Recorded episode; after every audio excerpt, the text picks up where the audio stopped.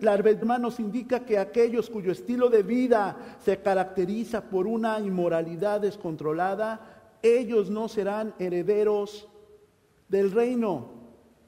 Dice de, de Primera de Corintios 6, del 9 al 10.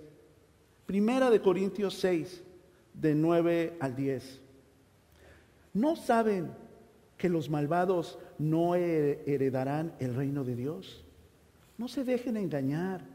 Ni los fornicarios, ni los idólatras, ni los adúlteros, ni los sodomitas, ni los pervertidos sexuales, ni los ladrones, ni los avaros, ni los borrachos, ni los calumniadores, ni los estafadores heredarán el reino de Dios. Fíjense hermanos, aquí habla de una serie de pecados. A veces decimos, este, estos pecados sexuales son tremendos, pero también están hablando de eh, los avaros, los borrachos, los mentirosos. Todo el que comete pecado nos distancia de Dios, nos aleja de Dios. Hermanos, si uno viene a ser una nueva criatura en Cristo mediante el nuevo nacimiento, este problema de nuestros miembros pecaminosos sería resuelto. Dice segunda de Corintios 5, del 17 al 18. Por lo tanto, si alguno está en Cristo, es una nueva creación.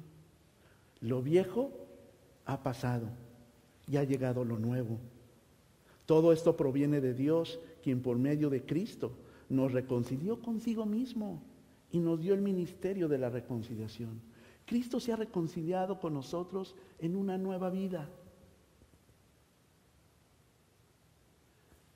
Los que somos sus hijos, los que queremos seguirle, ese auditorio enorme que estaba escuchando a Jesús en el Sermón del Monte, probablemente tenía esas luchas.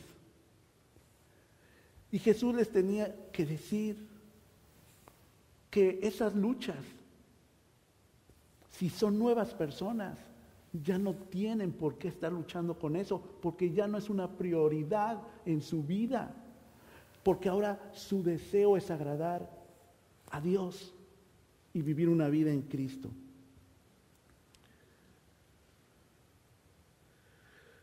Dice también en Gálatas 5, 16, 21, así que les digo, vivan por el Espíritu y no seguirán los deseos de la naturaleza pecaminosa. Pablo nos recomienda que si tenemos más de Dios, tenemos menos de la tentación. No pueden estar los dos ocupando el mismo espacio en nuestro corazón, en nuestra mente. Si vivimos más bajo el Espíritu, tendremos menos deseos pecaminosos. Y es una alarma, hermanos, porque si esos deseos siguen teniendo control de nuestra vida, quiere decir que estamos alejándonos de Dios. Dice, continúa, porque esta desea lo que es contrario al espíritu, la naturaleza pecaminosa. Y el espíritu desea lo que es contrario a ella. Los dos se oponen entre sí, de modo que ustedes no pueden hacer lo que quieren. Nos controla nuestra carne. Pero si los guía el espíritu, ya no están bajo esa ley. Dice Romanos 6 del 16 al 18. ¿De quién entonces, si el, y si el pecado tiene el control, de quién tiene el control de nuestra vida? Eh, vamos a verlo. Dice Romanos 6, del 16 al 18. ¿No sabéis que si os sometéis a alguien como esclavos para obedecerle, sois esclavos de aquel a quien obedecéis, sea del pecado para muerte o sea de la obediencia para la justicia? Hermanos, cuando esos deseos toman el control de nuestra vida y nuestro corazón y nuestra alma, somos esclavos del pecado. Por eso dice en Romanos 8 del 1 al 3. Ahora, pues, ninguna condenación hay para los que están en Cristo Jesús, los que no andan conforme a la carne, sino conforme al Espíritu. No hay ya ninguna, ninguna condenación para los que buscamos aferrarnos a vivir bajo el Espíritu. ¿Por qué? Porque Cristo nos limpia. Dice Primera de Juan 1.7. Primera de Juan 1.7. Pero si vivimos en la luz, así como Él está en la luz, entonces tenemos comunión unos con otros. Y la sangre de, de su Hijo Jesucristo nos limpia de todo pecado. Si creemos que Cristo es nuestra justicia, entonces también el que le sigue es justo.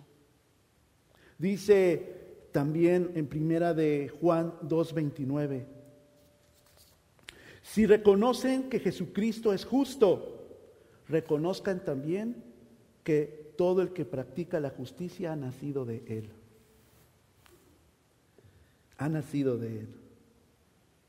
Porque desgraciadamente, hermanos, si seguimos aferrados a vivir y ser controlados por nuestra naturaleza humana, hermanos, nos distinguimos de quienes somos hijos. Dice eh, eh, Primera de Juan 3, del 6 al 9, todo el que permanece en él no practica el pecado.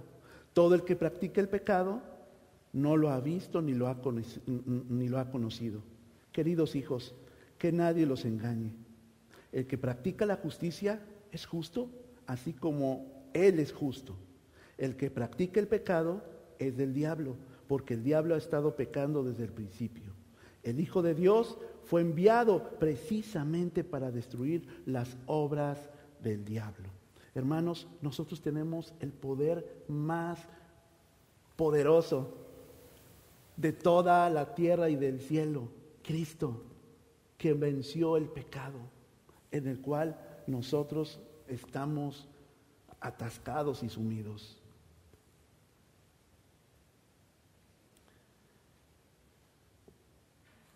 Ay, pastor, este obedecer a Cristo es dificilísimo, muy complicado. Fíjense lo que dice Juan también en el eh, capítulo 5 del 2 al 4. Así, cuando amamos a Dios, y cumplimos sus mandamientos, sabemos que amamos a los hijos de Dios. En esto consiste el amor a Dios, en que obedezcamos sus mandamientos. Y estos no son difíciles de cumplir, porque todo el que ha nacido de Dios vence al mundo.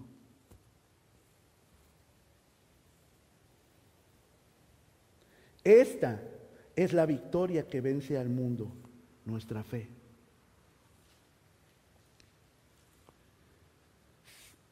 ¿Qué canto estábamos cantando hace ratito? El de, este, celebra victorioso el triunfo de Cristo, me ha hecho más que vencedor, porque Él es más fuerte que, que está viviendo en mí. Dejemos ese espacio para Dios. Porque en nuestras fuerzas, hermanos, lo podemos intentar una y otra y otra vez y vamos a fallar. Pero es Dios el que transforma nuestro corazón porque Cristo ya venció el pecado. Aquí no se tiene que sentir héroe, hermano o hermana. Usted lo que tiene que sentirse es amado por Dios, sabiendo que Dios ya venció eso. Hermanos, pero sí hay que hacer algo. Jesús lo dice claro. No caigas en la trampa. Aléjate de esa tentación.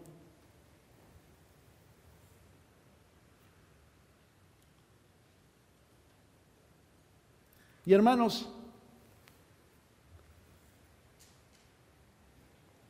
¿cómo podemos alejarnos de esa tentación del pecado? Aquello que está siendo estimulado por nuestro ojo y que estamos llevando como consecuencia teniendo nuestro corazón donde está creciendo y donde Cristo va disminuyendo. Dice Jesús que hay que tomar medidas radicales. ¿Qué medida, hermano, hermana, joven, tiene que hacer para que eso ya no esté en su vida? Hermano, sinceramente, yo cuando estaba preparando el sermón, estaba pensando qué cosas tengo que dejar de estimular a mi ojo para no caer en la trampa y en la tentación de el adulterio, del pecado. Y todo, yo tengo que tomar una decisión. Y si hay esa serie, esta es la de moda, es la buena, en Netflix, inclusive en Disney, si hay esa película que tengo, hermanos, parece, suena radical, pero es lo que dice el Señor Jesús. Evítate la tentación. Deja de ver esa serie, deja de ver ese programa. Hermano, si usted está haciendo algo y está ocultándolo, está haciéndolo en secreto, eso está mal.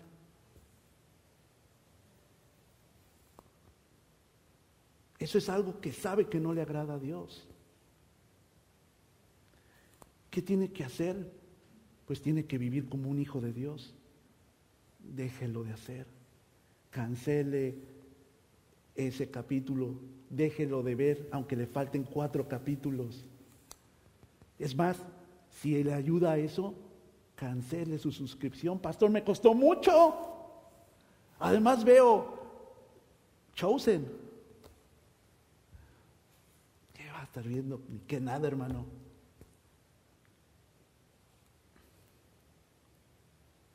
Hay que tomar medidas radicales. Cada quien se conoce, cada quien sabe qué son las cosas que le están eh, llevando hacia la trampa.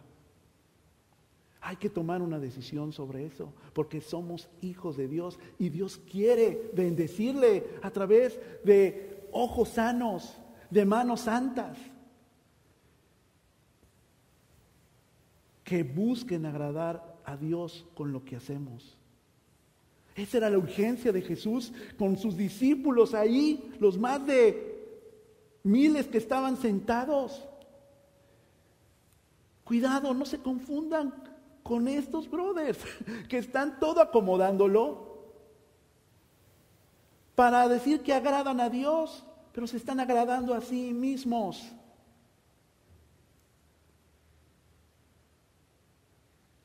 Y continúa en el 31. También fue dicho, cualquiera que repudie a su mujer, dale carta de divorcio, pero yo os digo que el que repudia a su mujer, a no ser por causa de fornicación, hace que ella adultere y el que se casa con la repudiada comete adulterio. Cualquiera que repudie.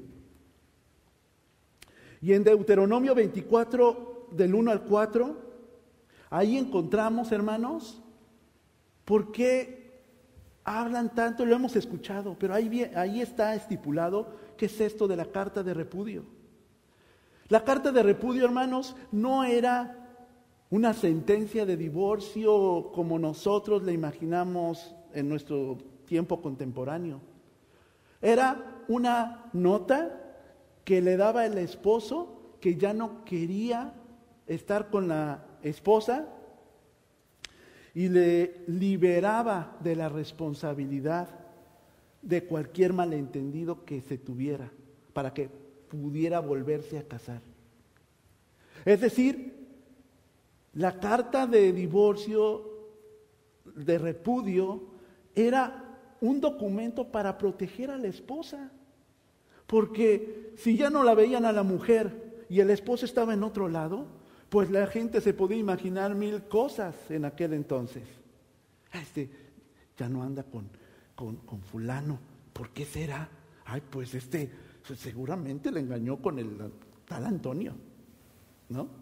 Y empiezan a creer grandes historias, grandes situaciones que la mujer en, su estado, en, el estrato social en el cual estaba en, en, la situación judía, sabemos que no, teníamos, no tenían muchos derechos, no tenían muchas cosas, el hecho es que ahí, eh, eh, en, el, eh, en los, cuando Israel empieza a crecer, van hacia la tierra prometida, había muchos abusos de los esposos sobre sus esposas. Y una forma de protegerles era esta idea de pues, una carta de divorcio para que no tachen a la mujer y pueda reiniciar su vida.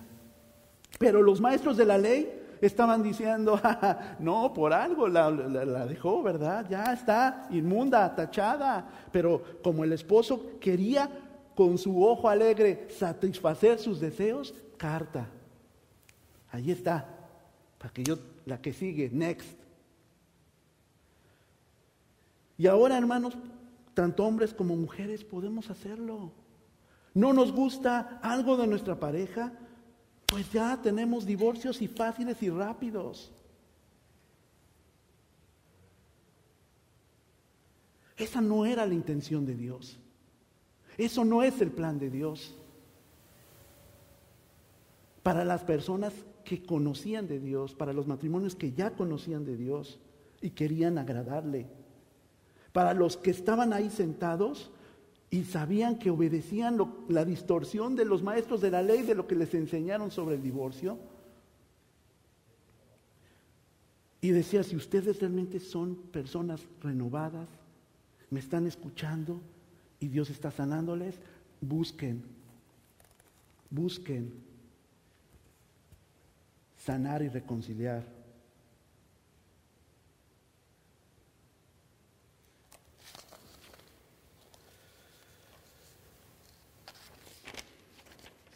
Hermanos, si el divorcio no fue por inmoralidad sexual, que es lo que dice aquí Jesús, si no fue por un acto inmoral, entonces dice,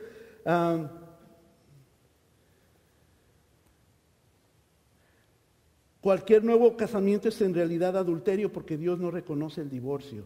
¿Verdad? Lo dice eh, Primera de Corintios 7:10.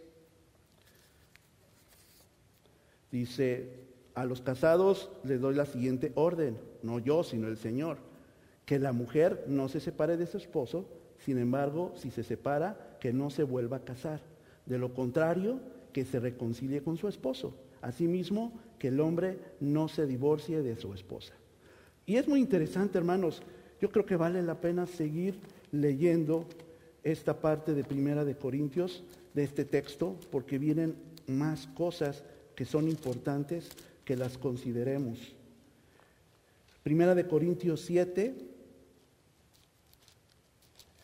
del, del 10 al 15. Dice, y si, se, y si se separa, quédese sin casar o reconcíliese con su marido, y que el marido no abandone a su mujer. Y a los demás yo digo, no el Señor, si algún hermano tiene mujer que no sea creyente y ella consiente en vivir con él, no la abandone. Y si una mujer tiene marido que no sea creyente y él consiente en vivir con ella, no la abandone.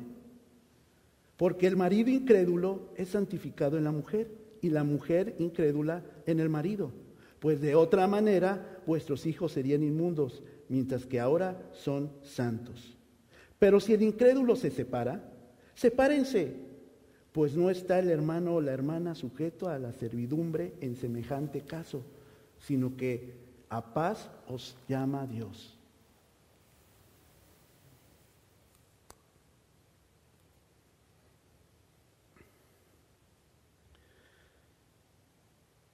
Hablando de los esposos que son cristianos, las personas que conocen y tienen temor de Dios. ¿Por qué quieren divorciarse?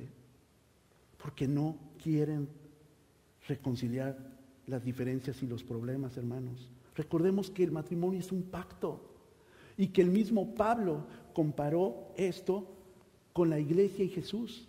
Y aunque la iglesia puede fallar y fallar, Jesús siempre la va a aceptar y va a luchar por ella. Esto no lo puede entender un incrédulo o una incrédula. Por eso dice Pablo, ¿para qué estar en conflicto? Si no quiere estar el incrédulo o el incrédula con el creyente, pues adiós. Porque lo más importante es la paz. Claro que si tu testimonio del incrédulo o la incrédula es tan grande en la vida de esa persona, él puede acercarse a Dios. Y ese es el milagro del testimonio. Hermanos, realmente Jesús, cuando también vuelve a hablar de este tema en Marcos 10 del 1 al 10, pone en evidencia las verdaderas intenciones del hombre y su excusa para no ver a su prójimo como mayor a él. En este pasaje, hermanos, cuando Jesús les explica esto, los discípulos, los discípulos dicen, uy, pues qué chiste, pues mejor ni me caso.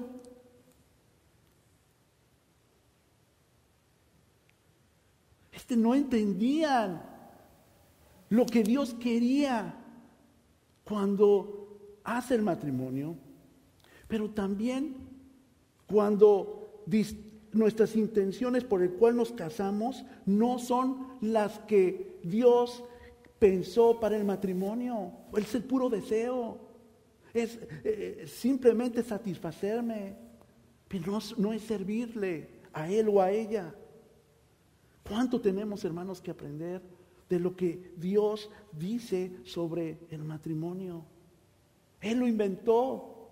Él sabe y pone las reglas para llevarlo y para restaurarlo. Hermanos, la dureza de nuestro corazón, el saber que podemos arreglar las cosas, pero no deseamos hacerlo realmente porque no queremos renunciar a nuestros derechos de preferencia, a nuestro derecho de elección, porque quiero que predomine mi opinión encima de mi prójimo por mi orgullo, etcétera. Es este el pecado, hermanos, que quiebra todas las relaciones en nuestro entorno y es letal. Los efectos del adulterio, hermanos, como el divorcio, es no detener o frenar nuestro deseo pecaminoso en contra de otra persona y en perjuicio de él y de ella. Esto es lo que pasaba en la época de Jesús. Ya no me sirves, ya no me satisfaces. Adiós. El no querer repudiar mi pecado, hermanos, inmoral, de manera tajante y de manera radical, y el persistir en repudiar mi relación de matrimonio, hermanos, tienen la misma raíz. ¿Cuál es? No desear abandonar mi pecado.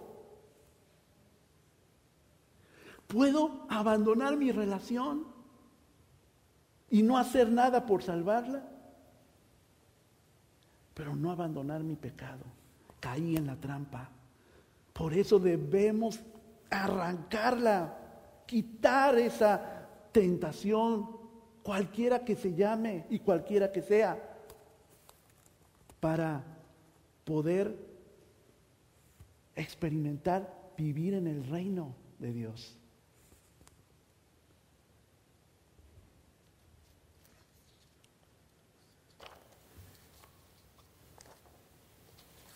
En el segundo, hermanos, teniendo la decisión de no querer reconciliar mi relación matrimonial cuando soy responsable de no respetar ese pacto y por guardar el sentimiento de sentirse despreciado, despreciada. Es tremendo, hermanos. Y dice en el 32, ¿no? Los maestros de la ley y los judíos sabían cuál era la excepción para romper el pacto entre los esposos. ¿Cuál era? La infidelidad. Y la pena, de acuerdo a lo que la ley decía, era la muerte. El que estuviera sorprendido en adulterio para la ley, eso era la pena inmediata, morir. Fíjense lo que dice Levítico 20:10. Levítico 20:10. Si alguien comete adulterio con la mujer de su prójimo, tanto el adúltero como la adúltera serán condenados a muerte. Pero fíjense cómo estos maestros de la ley distorsionaban toda su conveniencia. ¿Se acuerdan aquel pasaje de la mujer sorprendida en adulterio? ¿Dónde estaba el hombre? ¿Y quiénes tenían las piedras listas para aventársela? ¿Por qué? Porque querían cumplir la ley. Pero a su conveniencia. Eso no era el sentido, eso no es lo que quiere el Señor. Lo que quiere el Señor es que nos libremos de la tentación. No que eliminemos a las personas por nuestro egoísmo.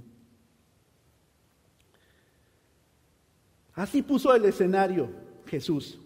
Hermano, hermana, que me estás escuchando ahora en el Sermón del Monte, si tu deseo es tan egoísta de no querer reconciliar tu relación de pacto, porque estás viendo tus intereses, y si tu interés es un deseo prohibido, entonces, si quieres cumplir la ley, pues entonces vamos a, tienen que morir ambos. Así lo puso el Señor. ¿Sí lo estamos entendiendo, hermanos? Dice, ok, el divorcio se pierde siempre y cuando esta excepción haya un acto inmoral. Nada más que si siguen la ley, los dos tienen que morir. Pues por eso se termina, porque ya no hay vida de las personas involucradas. ¿Quieren seguir eso? Adelante.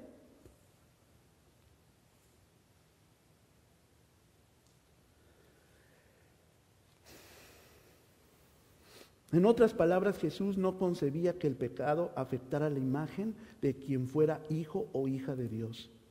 Al ser sentenciados, pues ¿quién, dónde iban estas personas? Otra vez refiere el Gena famoso, el infierno. Porque no amaron a su prójimo con tal de cuidarle, con tal de ayudarle. Pero más allá de eso, por no querer quitar y despojar nuestro pecado. Permitir que la ventana de nuestra alma, que son los ojos, contaminara toda mi vida, todo mi espíritu.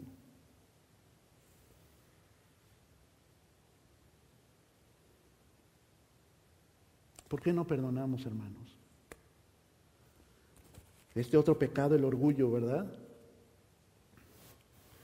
El orgullo no permite que haya la aceptación del perdón. Pero hermanos, perdonar es el paso más significativo para restaurar cualquier relación. Hay un autor que se llama Doug Fields, dice, cómo describe este proceso del perdón. Primero, admite que estás herido. Determina lo que esta persona te debe, por cuanto piensas que te deben. Así puedes ver el tamaño de la deuda cancela la deuda y deja ir tu derecho. Libera por completo al ofensor, porque si se arrepiente y confiesa, entonces va a estar listo para reconciliarse contigo y perdonar. Hermanos, Dios perdona nuestros pecados y han sido grandes y muchos. Dice Efesios 4:32.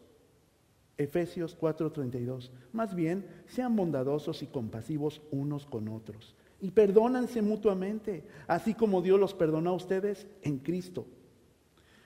Y dice uh, Segunda de Corintios 2:10. Segunda de Corintios 2:10.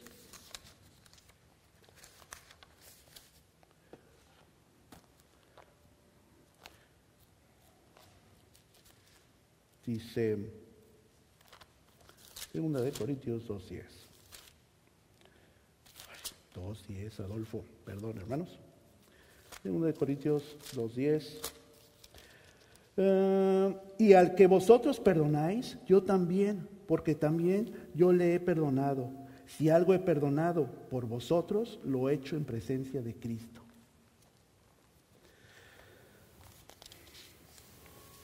Para terminar, mis hermanos, el pecado, antes de llevarse a cabo, hermanos, se originó en nuestro corazón, en nuestra mente. Cuando hablaba del corazón los judíos, hablaban de nuestros sentimientos también. Ahí es donde ha tomado el control de nuestras emociones. Y porque evidentemente me he alejado de Dios. Hermanos, para evitar o detener cualquier pecado sexual o acto de inmoralidad, así como para evitar y detener el divorcio para las personas casadas, el principio es el mismo, hermanos. Aléjense del pecado de manera radical, de manera contundente y recordar, recordar que yo no seguiré eso porque soy una nueva criatura. No veré eso porque soy una nueva criatura. No permitiré que me hablen de ello porque soy una nueva criatura. El perdón, hermanos, no es solamente un elemento fundamental en el trato de Dios con el hombre, hermanos, es un aspecto indispensable en cualquiera de nuestras relaciones. Y si Dios nos ha perdonado, nosotros tenemos que hacerlo. Hermanos, el deseo que a Dios le agrada, hermanos, el deseo de lo que nosotros realmente queremos desear, es la decisión voluntaria de alejarnos del pecado y acercarnos y desear con todo nuestro ser obedecer a Cristo. Decía el Señor en el principio de este sermón del el monte que conocemos, bienaventurado el que tiene hambre y sed de justicia, el que quiere con todas sus fuerzas agradar al Señor. Hermano, en este punto, en, este, en, este, en esta situación, o hermana, o joven, lo pasado quedó en el pasado. Si ya lo ha reconocido, si ya lo ha confesado, ya ha pedido perdón, desolvídese el día de hoy, 24 de octubre. ¿Sí? Hoy empieza una nueva relación con Dios si usted quiere tomar esa decisión radical de amar al Señor con todo su corazón. Hoy es el día de acercarse al Señor y de hacer las cosas para agradarle a Él. Porque agradarse a usted seguramente le ha estado creando muchos conflictos, muchos problemas. Ha estado lastimando a usted y a otros.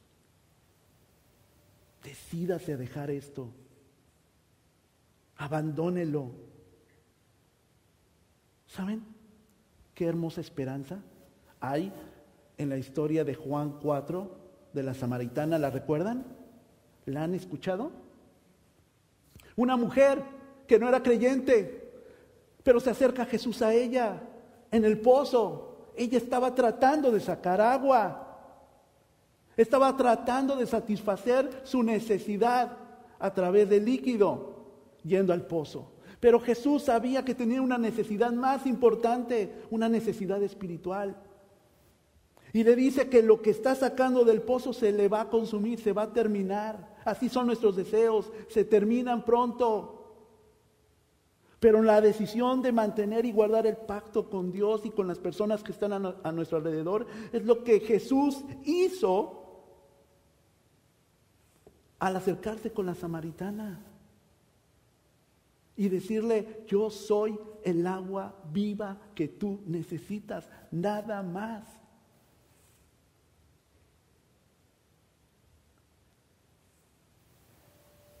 La mujer le confesó y le dijo, pues sí, este, yo no estoy casada. Y le dijo Jesús, bien lo has dicho, porque tuviste cuatro y con el que estás ahorita, el quinto, no es tu esposo. Pero Jesús no se enfocó en su pecado, se enfocó en su nueva vida. Si ella aceptaba esa agua viva que era Jesús. Y eso es lo que el Señor Jesús nos quiere ofrecer, hermanos, en este día. Si tú rechazas todo eso y quieres tomar el agua viva que, que te haga una nueva persona y tomas esa decisión, no tendrás sed jamás. La mujer fue tan afectada por las palabras de Jesús que todo Samaria creyó en, Jesús y ya no necesitaba nada más el dicho de la mujer porque ellos lo habían experimentado en una vida transformada y cambiada. Amén.